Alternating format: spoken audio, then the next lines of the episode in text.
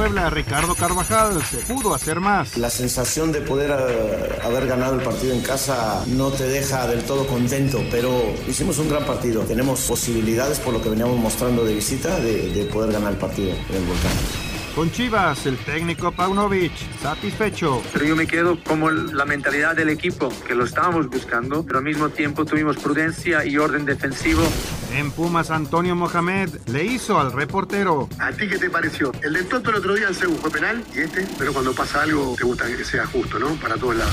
Con Cancún, Luis Arce, contento con el empate. También tuvimos situaciones muy claras. El equipo hizo un partido sumamente completo, tuvo momentos de dominio. Es un buen resultado. Pediste la alineación de hoy. Desde el Montículo, Toño de Valdés. En la novena entrada ganan de todas las formas posibles. Es espectacular lo que están haciendo. De centro delantero, Anselmo Alonso. Eso me llena de ilusión. A mí me encanta mi fútbol, me encanta ver los partidos.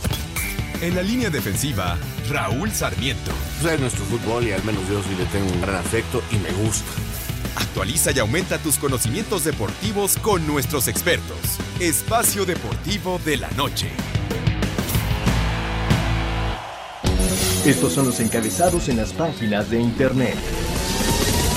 Cancha.com, sin goles entre Atlanta y Cancún en final de expansión. La final de la apertura 2023 de la Liga de Expansión MX vivió su primer episodio en la Ciudad de México con un empate a cero entre Atlante y Cancún. UDN.com.mx, a Jardinel le preocupa que América sea eliminado por mal arbitraje ante León. El director técnico de las Águilas pide justicia en la vuelta de los cuartos de final. Brian Rodríguez reaparecería en el apertura 2023. Mediotiempo.com, Toluca oficializa la llegada de Renato Paiva. Mediante redes sociales, los Diablos Rojos del Toluca confirmaron la llegada del portugués Renato Paiva para el banquillo del equipo de cara al torneo clausura 2024. Record.com.mx no habrá duelo de mexicanos. El PSV Eindhoven, líder imbatible de la Eredivisie, enfrentará un importante desafío en la jornada 14 al tener que prescindir de su destacado delantero Irwin Lozano en el enfrentamiento ante el Feyenoord. Esto.com.mx Rafa Nadal reveló la fecha de su regreso al circuito con emotivo video. Este viernes Rafael Nadal por fin lo hizo oficial y con un video en redes sociales anunció que ya tiene la fecha de vuelta al circuito. Lo hará en el inicio del 2024 en Brisbane, Australia. Italia.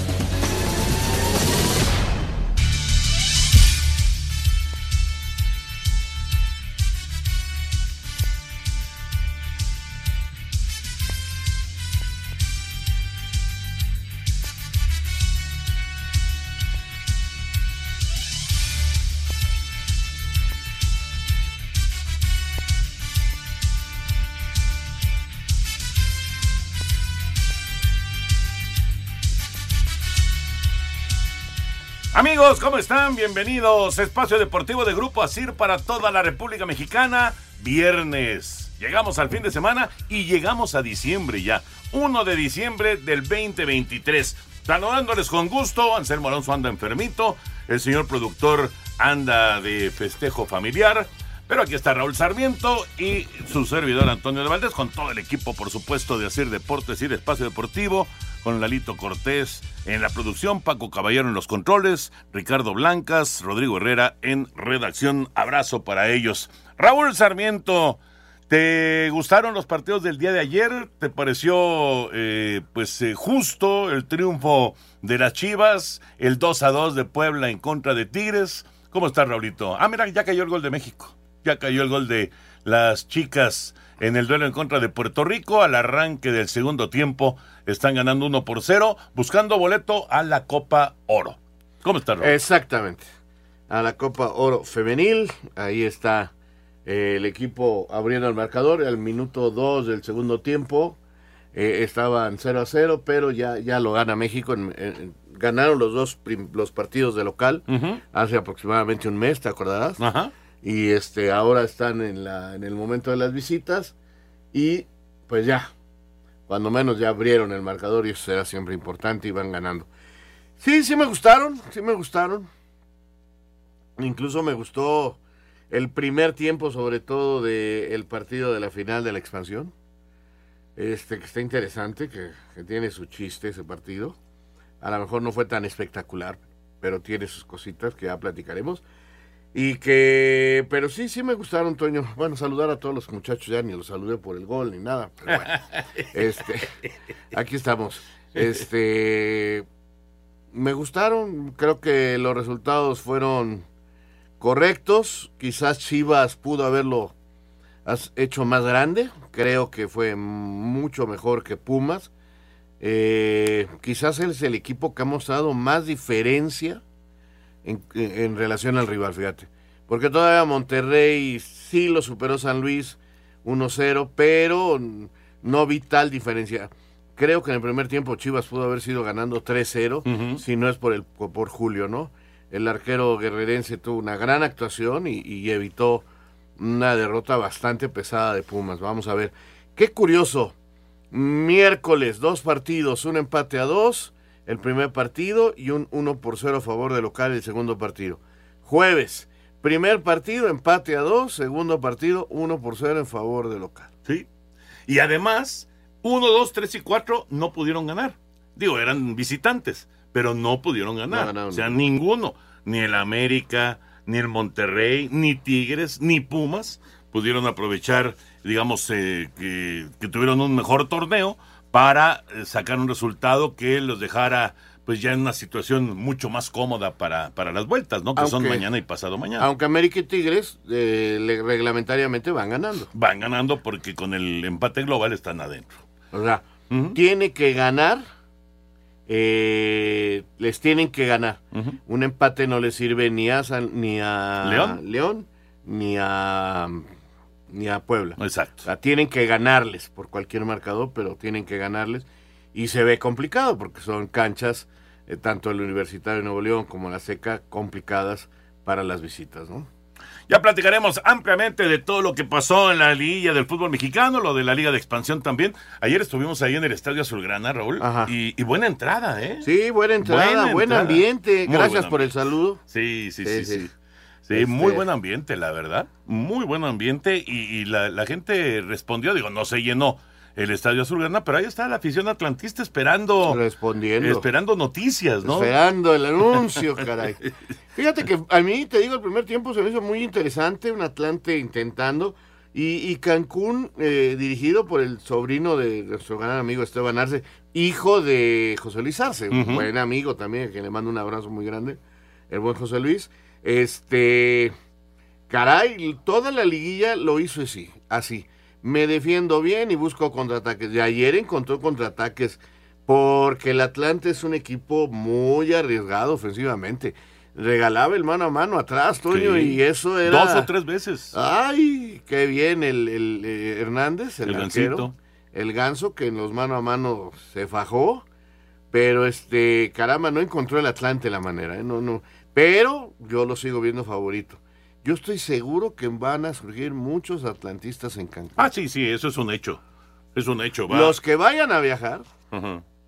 Y los que viven allá. Y los que viven allá. Sí, hay mucho atlantista en Cancún de los años que pasaron por allá en, en Quintana Roo. Eso es eh, indiscutible. Y el equipo de Cancún pues, es un equipo nuevo, es un equipo que está apenas haciéndose de una, de una afición. No sé qué tanto vaya a avanzar en, en digamos, en su historial pero... ¿Viste quién es el auxiliar de Arce, de 32 años? El Chepe. Ah, claro, el Chepe Guerrero. Sí, Me dio muchísimo gusto verlo en la banca. Sí, sí, da un tipazo. Y, buen jugador, ¿no? campeón con tu equipo y con el mío. Y capitán. Fue capitán del Atlante durante un buen rato. El Chepe Guerrero, un tipazo, como dices, un tipazo. Bueno, vámonos con información de otros deportes. Ya nos concentraremos en el tema fútbol. Eh, ya está también lo de los bombos y las cabezas de serie para la Copa América. Pero nos arrancamos con la información del tenis y con Rafa Nadal, que anuncia su regreso para el 2024.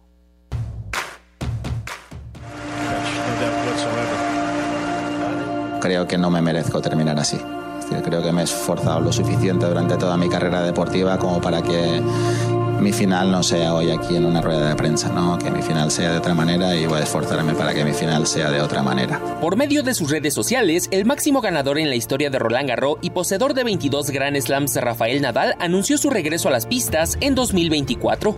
Hola a todos, después de un año fuera de la competición, eh, ha llegado el momento de volver será en Brisbane y será la primera semana de, enero. nos vemos allí. Recordar que el Manacorí estuvo ausente por lesión grado 2 del psoas ilíaco en el pasado abierto de Australia, hecho que por inactividad lo hizo descender al lugar 663 del mundo. Así Deportes, Edgar Flores. El regreso de Nadal para el 2024, que también estará. Ya dijo eh, Carlitos Alcaraz que quiere jugar dobles en Juegos Olímpicos con él. También. A ver si se da finalmente. Regresamos. Espacio Deportivo. Un tuit deportivo. Lionel Messi visitará el Cuscatlán para disputar amistoso entre el Inter Miami y la selección del Salvador, arroba medio tiempo.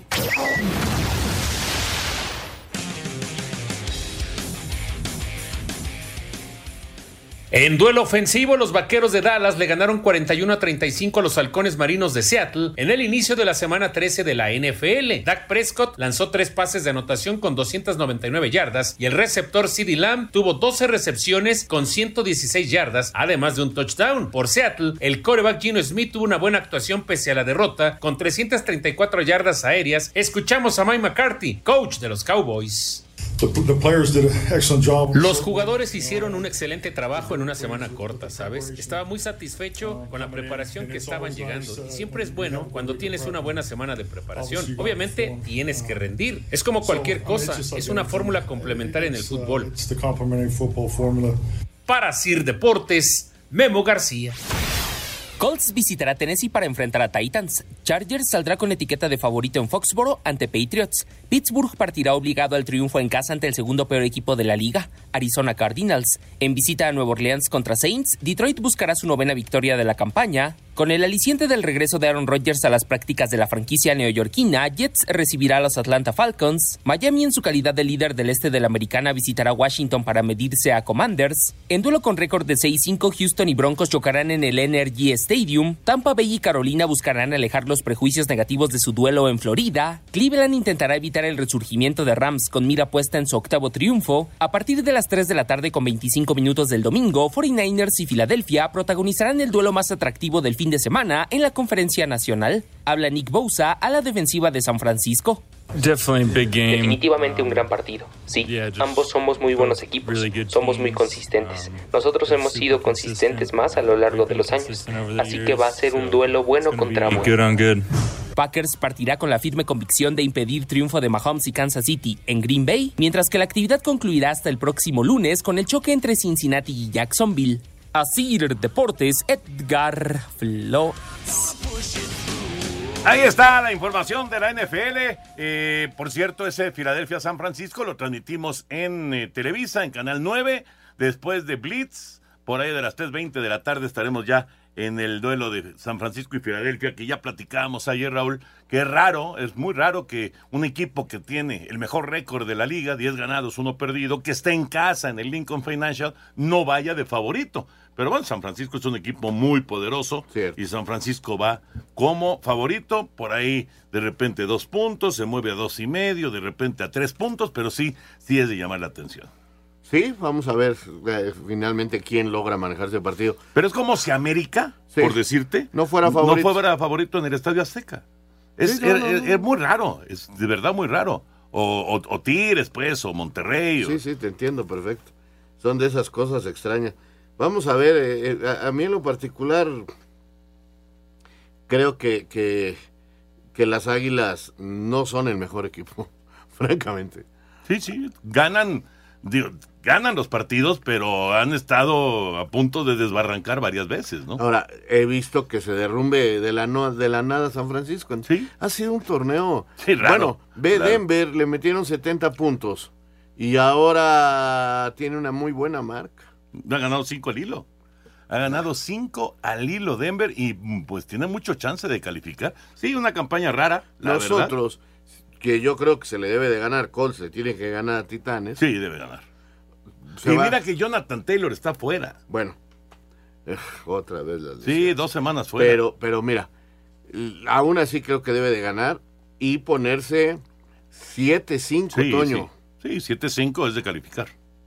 Ah, pero viene el cierre y no sé si nos vaya a alcanzar, la verdad. bueno, pero están ahí ahí con, con buenas posibilidades los potros de Indianápolis.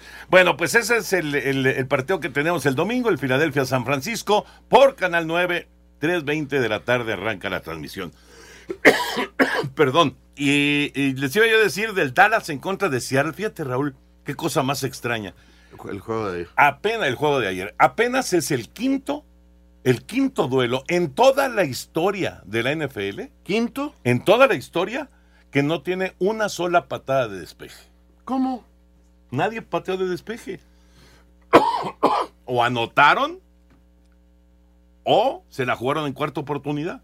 Pero nunca se dio una patada de despeje. O sea, el pateador nunca entró Ninguno en cuarta para pegarle. Ninguno de los dos, ni el de Dallas ni el de Seattle. Quinta vez que ocurre en la historia de la NFL. y otro dato verdaderamente contundente. Desde que Pete Carroll llegó a Seattle, cuando, anota, cuando anotaban 35 puntos, siempre ganaban. Su récord era 36 ganados, 0 perdidos. Hicieron 35 puntos ayer y perdieron. Primera vez que le pasa a Pete Carroll. Increíble, increíble.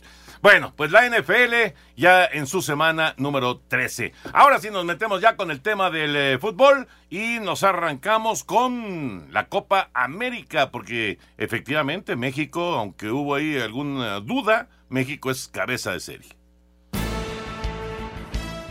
A través de sus redes sociales, la Conmebol confirmó los bombos para el sorteo de la Copa América 2024, torneo que se realizará del 20 de junio al 14 de julio en los Estados Unidos, así como las selecciones cabezas de serie que se ubican en el bombo 1, donde están Argentina, México, Estados Unidos y Brasil, en el bombo 2, Uruguay, Colombia, Ecuador y Perú, en el 3, Chile, Panamá, Venezuela y Paraguay, y en el bombo 4 se ubican Jamaica, Bolivia, el ganador del repechaje entre Canadá y Trinidad y Tobago, y el ganador del repechaje entre Honduras y Costa Rica. El sorteo será el próximo jueves 7 de diciembre en Miami y ahí se conocerá el grupo de cada una de las 16 selecciones participantes, 10 de la CONMEBOL y 6 de la CONCACAF. Estarán divididas en cuatro grupos con cuatro selecciones cada uno. Calificarán a la siguiente ronda los dos primeros de cada sector. Asir Deportes Gabriel Ayala.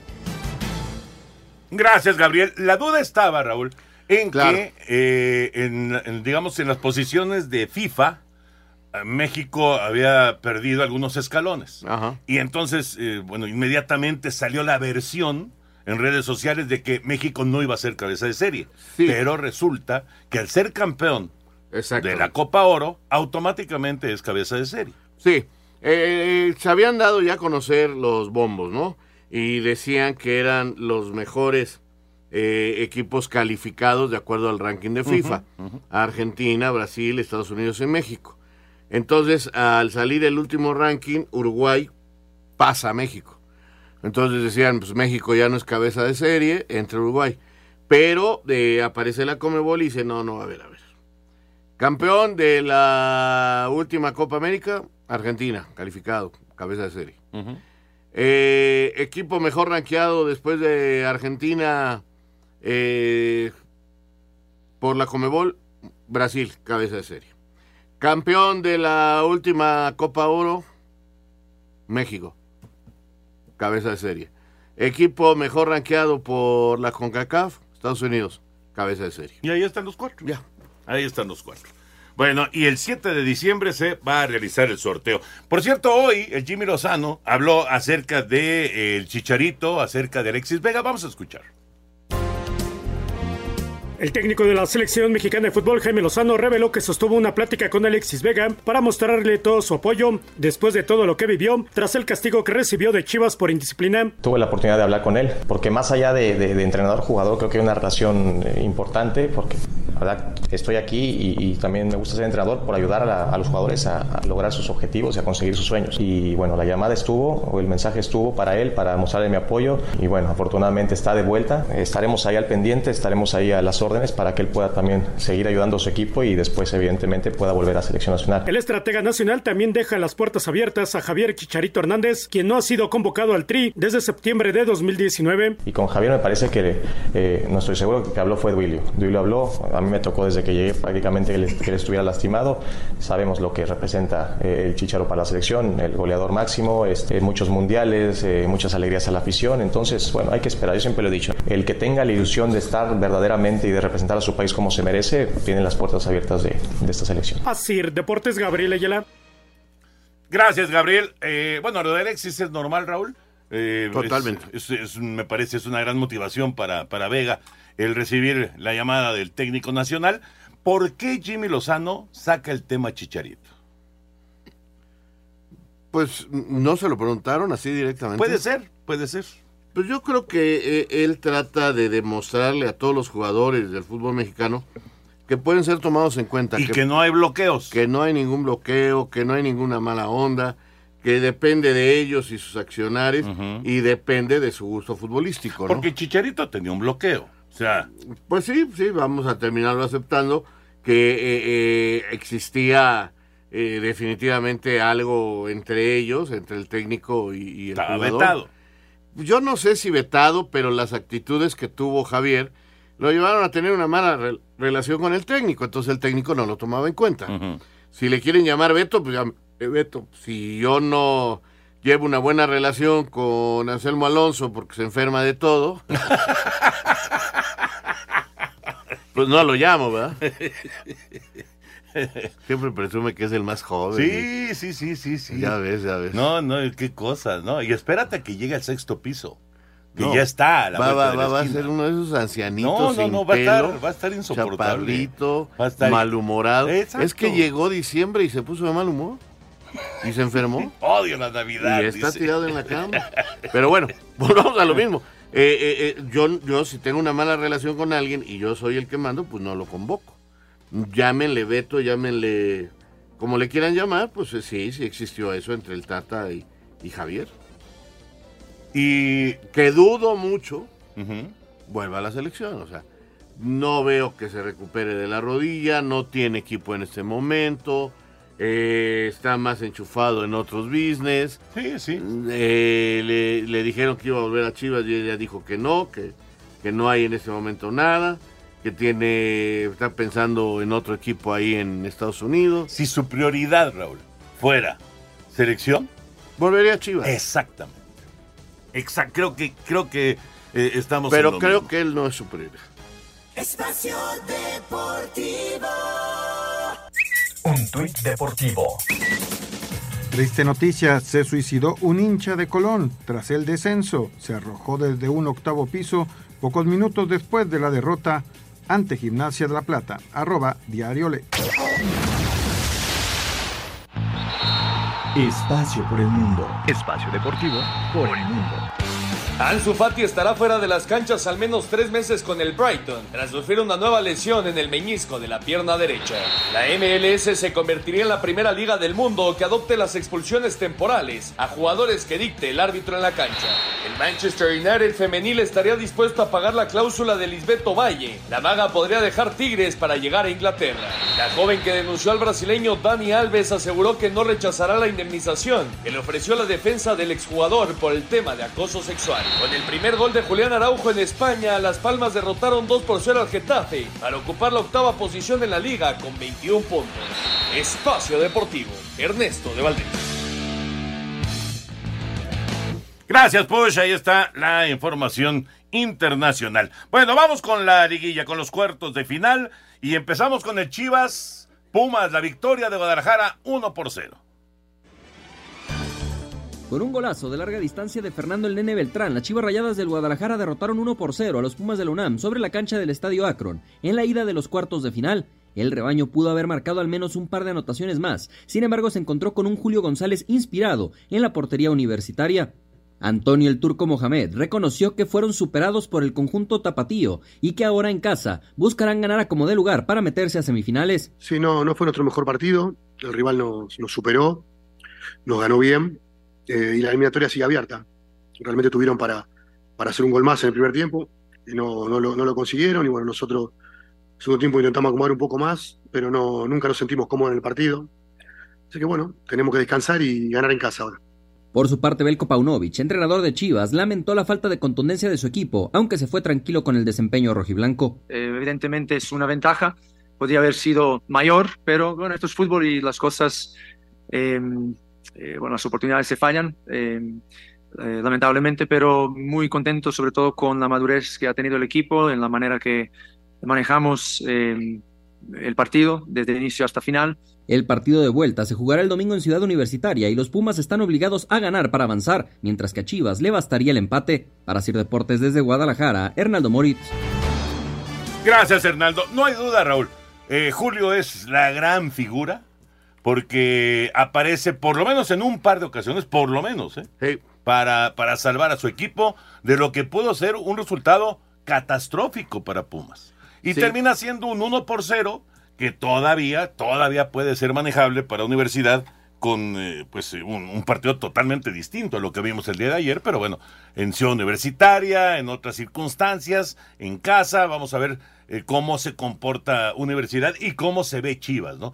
Pero Guadalajara tuvo ahí esas oportunidades y no, no terminó, insisto, Julio eh, González ha sido pieza clave, pero Chivas pudo llevar una recompensa mucho mayor a Ciudad Universitaria. Totalmente de acuerdo contigo. Eh, Pumas no se encontró, como dijo Tony, no estaba cómodo en ningún momento.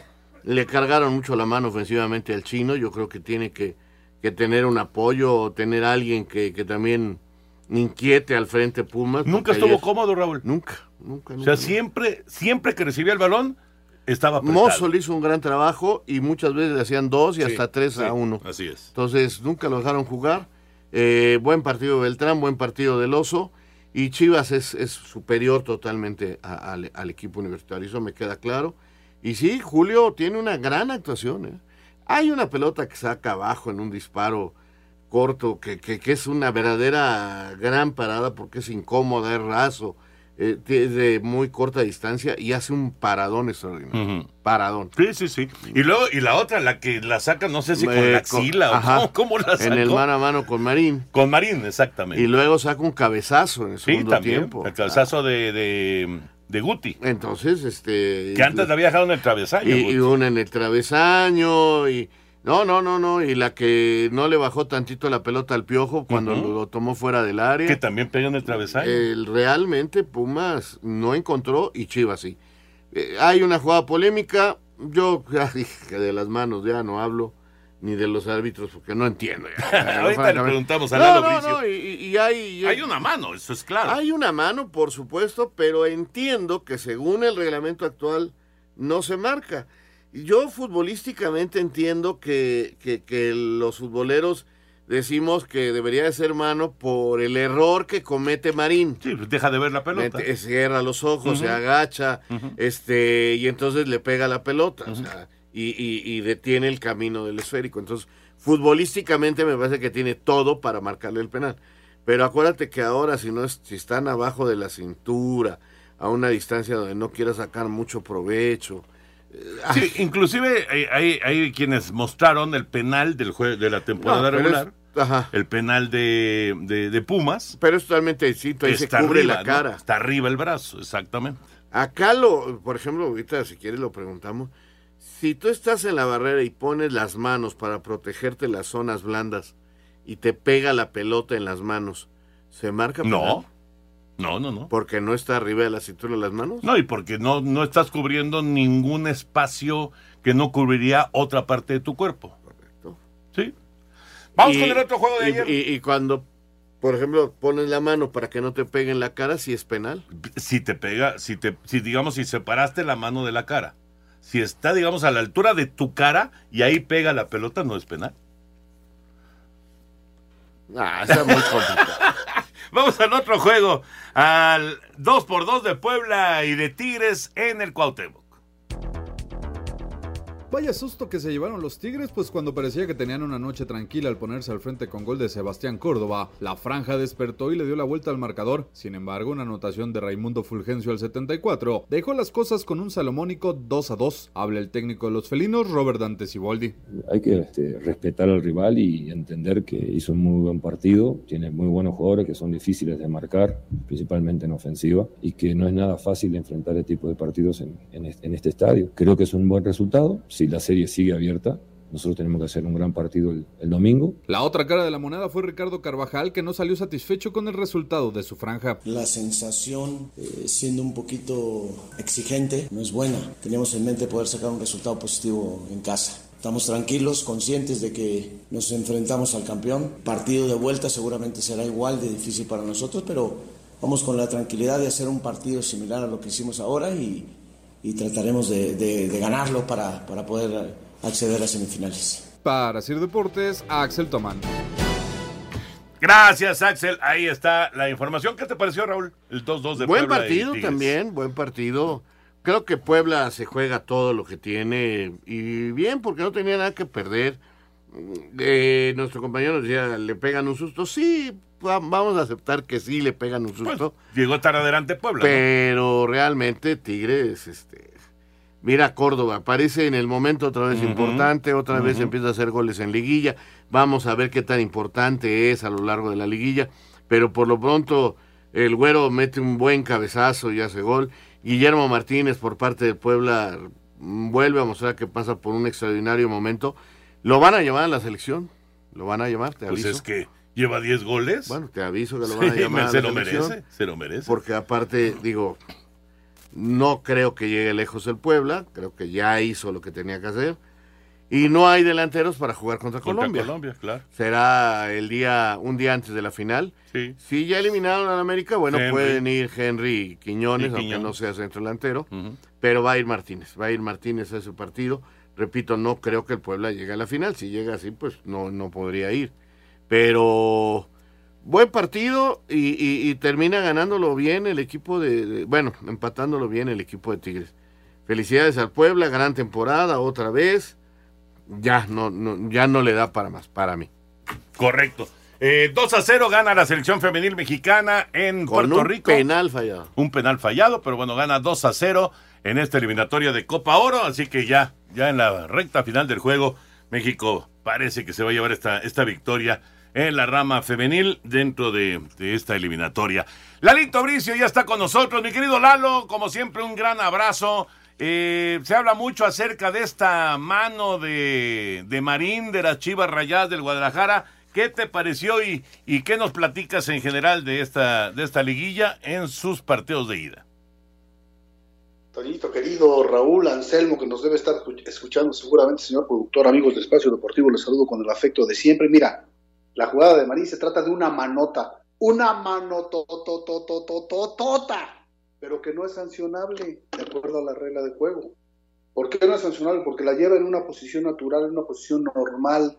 ¿Dónde quieren que lleve la mano? La lleva junto a la pierna, junto a la cintura, no la tiene abierta, ni 75 grados, ni más de 75, ni a 90, ni la lleva arriba del hombro.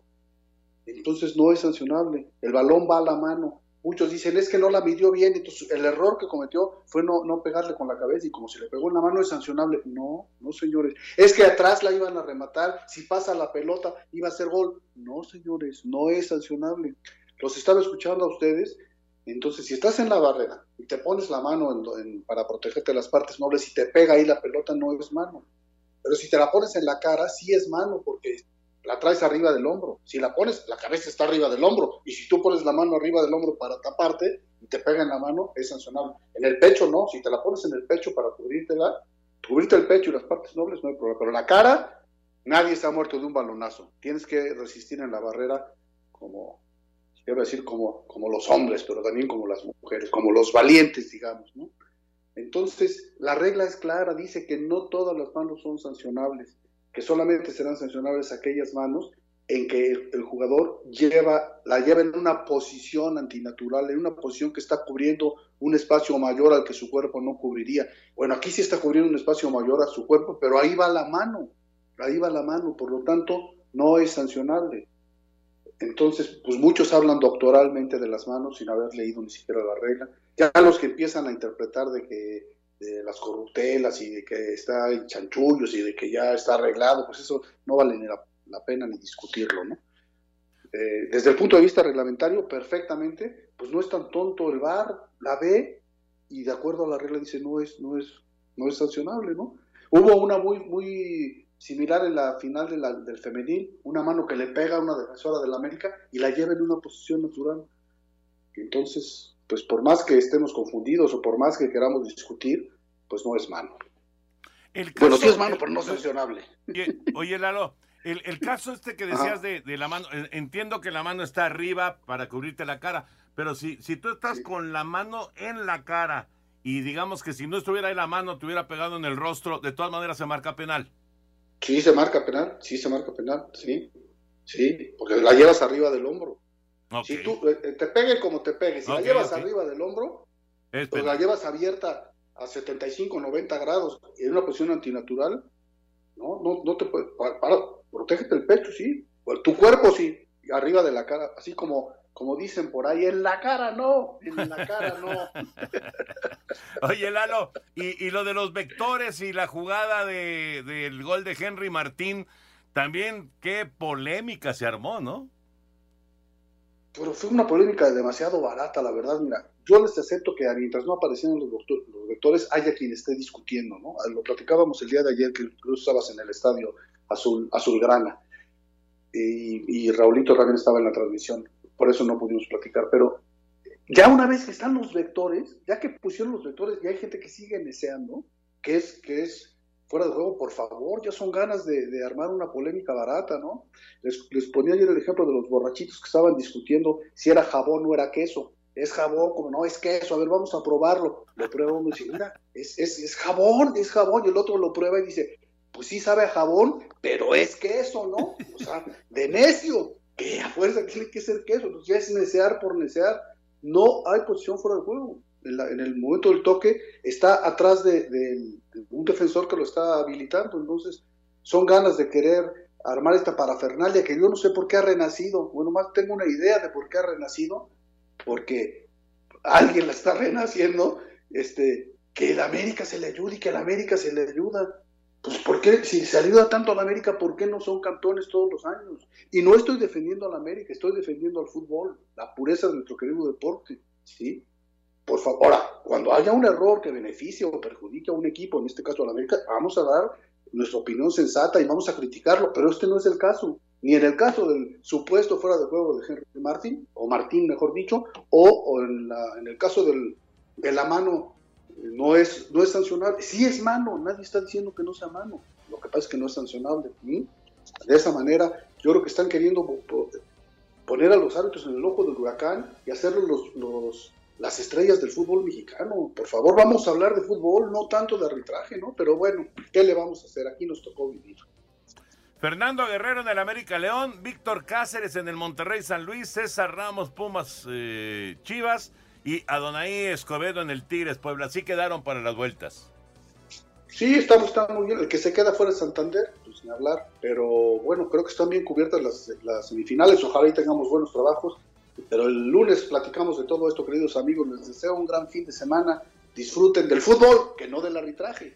Del fútbol, por favor. Igual, Lalo, gran fin de semana. Muchas gracias. Larito Bricio con nosotros. Vamos a mensaje. Regresamos. Espacio Deportivo.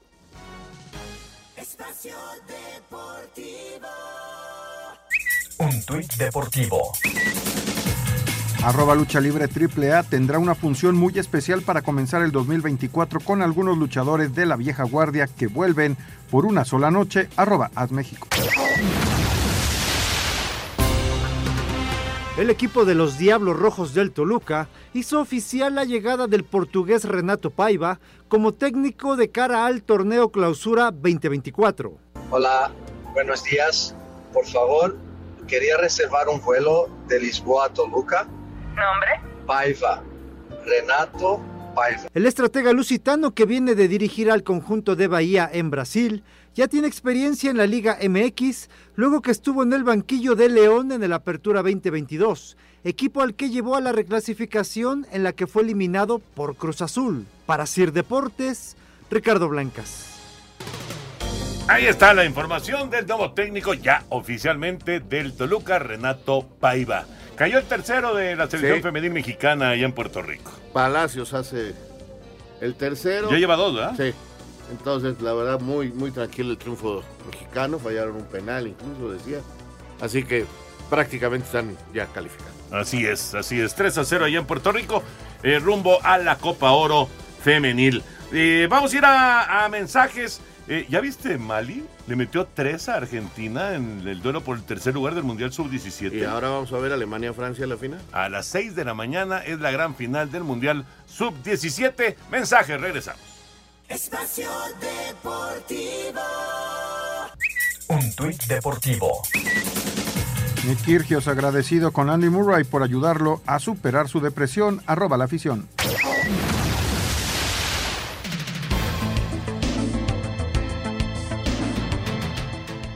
Atlante dejó escapar la oportunidad de sacar una ventaja en el partido de ida de la gran final de la Liga de Expansión MX ante Cancún al empatar a cero en el estadio Ciudad de los Deportes, por lo que todo se definirá el próximo domingo en el estadio Andrés Quintana Roo. Habla el técnico de los Potros, Mario García. No contentos, pero con mucho margen ahí de mejora. Y bueno, nos ha costado el gol todo el torneo, no es lo de hoy, no es este más que reflejo de que nos ha costado. Y bueno, vamos, este equipo va a hacer lo mismo allá, digo, no lo mismo, va a mejorar allá. Si ellos creen que están ya siendo campeones, bueno, es su pensar. Nosotros eh, sabemos jugar de visita, hemos sido campeón de visita y está abierta. Así, Deportes Gabriel Ayala.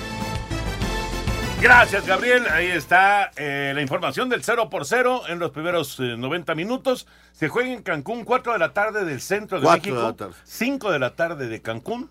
Se juega el domingo la vuelta y ahí se tiene que definir al campeón de la expansión. Exactamente, está muy parejo. No veo favoritos ah, para no mencionar alguno. Y, y realmente va a ser un buen partido. ¿eh? Sí, sí, pinta bien. Pinta bien el juego. Ya terminó el partido allá en Puerto Rico. Ganó México, la selección femenil mexicana 3 por 0 a Puerto Rico rumbo a la Copa Oro.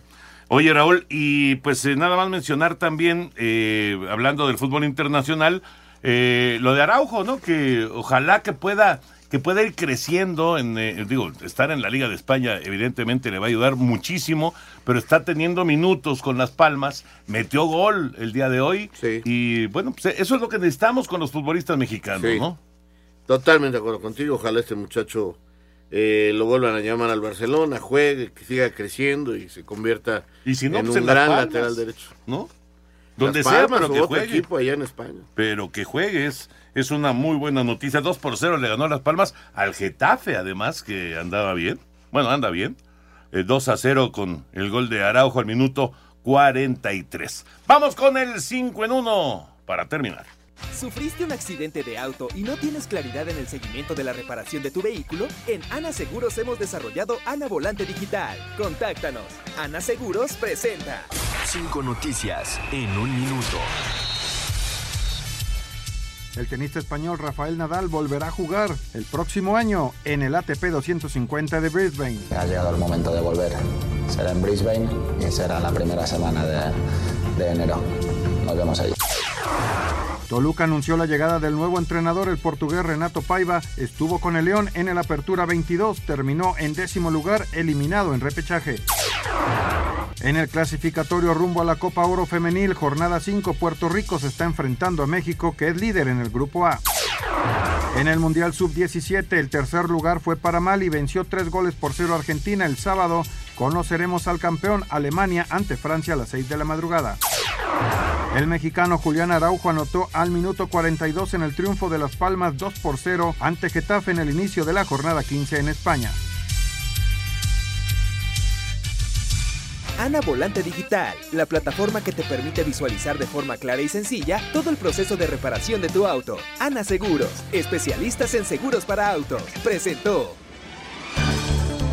Gracias a Ana Seguros. Nos da tiempo de mexicanos, ¿no? En el extranero. Venga. Vamos con información. Julián Araujo marcó su primer gol en la Liga Española, contribuyendo para el triunfo de Las Palmas 2-0 sobre Getafe. Andrés Guardado y Betty se medirán a la Almería, competición en la que Mallorca, al mando de Javier Aguirre, chocarán en casa contra Alavés. Escuchemos al estratega nacional.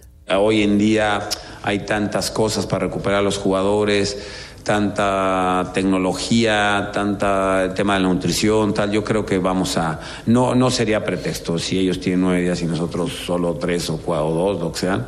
Yo creo que no va, no va a pasar por ahí. Va a ser un poco eh, buscar los mejores once para ese día esperar, insisto, que no sea nada de estos dos y tratar de, de buscar la senda del triunfo, buscar ganar en casa, es lo que nos queda.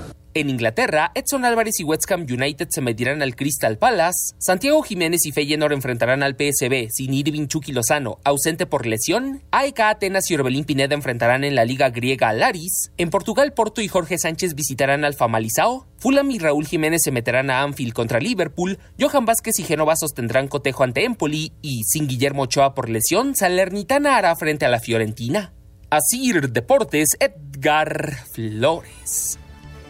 Gracias, Edgar. Ahí está eh, la, la información. Bueno, eh, rápidamente, gracias a toda la gente que se comunica. Alejandro Birt en Ecatepec. Muy buenas noches, un gusto saludarlos y escucharlos este inicio del último mes del 2023. Gracias, Alejandro. Abrazo para ti, por supuesto. Que gane el Atlante, dice Arturo Ramírez desde la ciudad de León, Guanajuato. Pues ojalá, Toño. Oye, Raúl, digo, ojalá que gane, por supuesto, pero yo creo que eh, para el aficionado atlantista es más importante lo que vendrá después de. Pues vamos a esperar el 11 de diciembre. Dicen que el 11 de diciembre habrá noticias importantes. Bueno, mira, ya empezó el mes. Ya empezó. Cuenta regresiva. Vamos a ver. Y, y del 10 para abajo. y dice también Arturo, ¿creen que el árbitro que designaron para el partido del América se incline a su favor? Es muy polémico, Fernando Guerrero. Yo creo que Fernando Guerrero, más que polémico, es un árbitro eh, que con su experiencia sabe llevar este tipo de partidos, ¿no? Sí, yo, yo espero que, que los jugadores estén en lo suyo y que no haya más polémicas y que sea el fútbol el que gane, la verdad. Ya hay que pararle esas polémicas, ¿no? Pues sí, pues sí. El eh, duelo de América contra León, 7 de la noche mañana en el Azteca. Mañana. A las 9 es el de Monterrey contra San Luis, poquito después de las 9. Y el domingo a las 6 el Pumas Chivas. Y poquito después de las 8 de la noche, Tigres en contra de Puebla. Bueno, pues ya nos vamos. Que tengan un excelente fin de semana. Que sea un gran diciembre, Raulito. Pues hay que darle, Toño. Nos vemos el lunes, Dios Primero mediante. Dios. Gracias, Raúl Sarmiento. Abrazo para Anselmín, para el señor productor. Gracias por acompañarnos. Ahí viene Eddie, así que quédense aquí en Grupo Asir. Espacio Deportivo.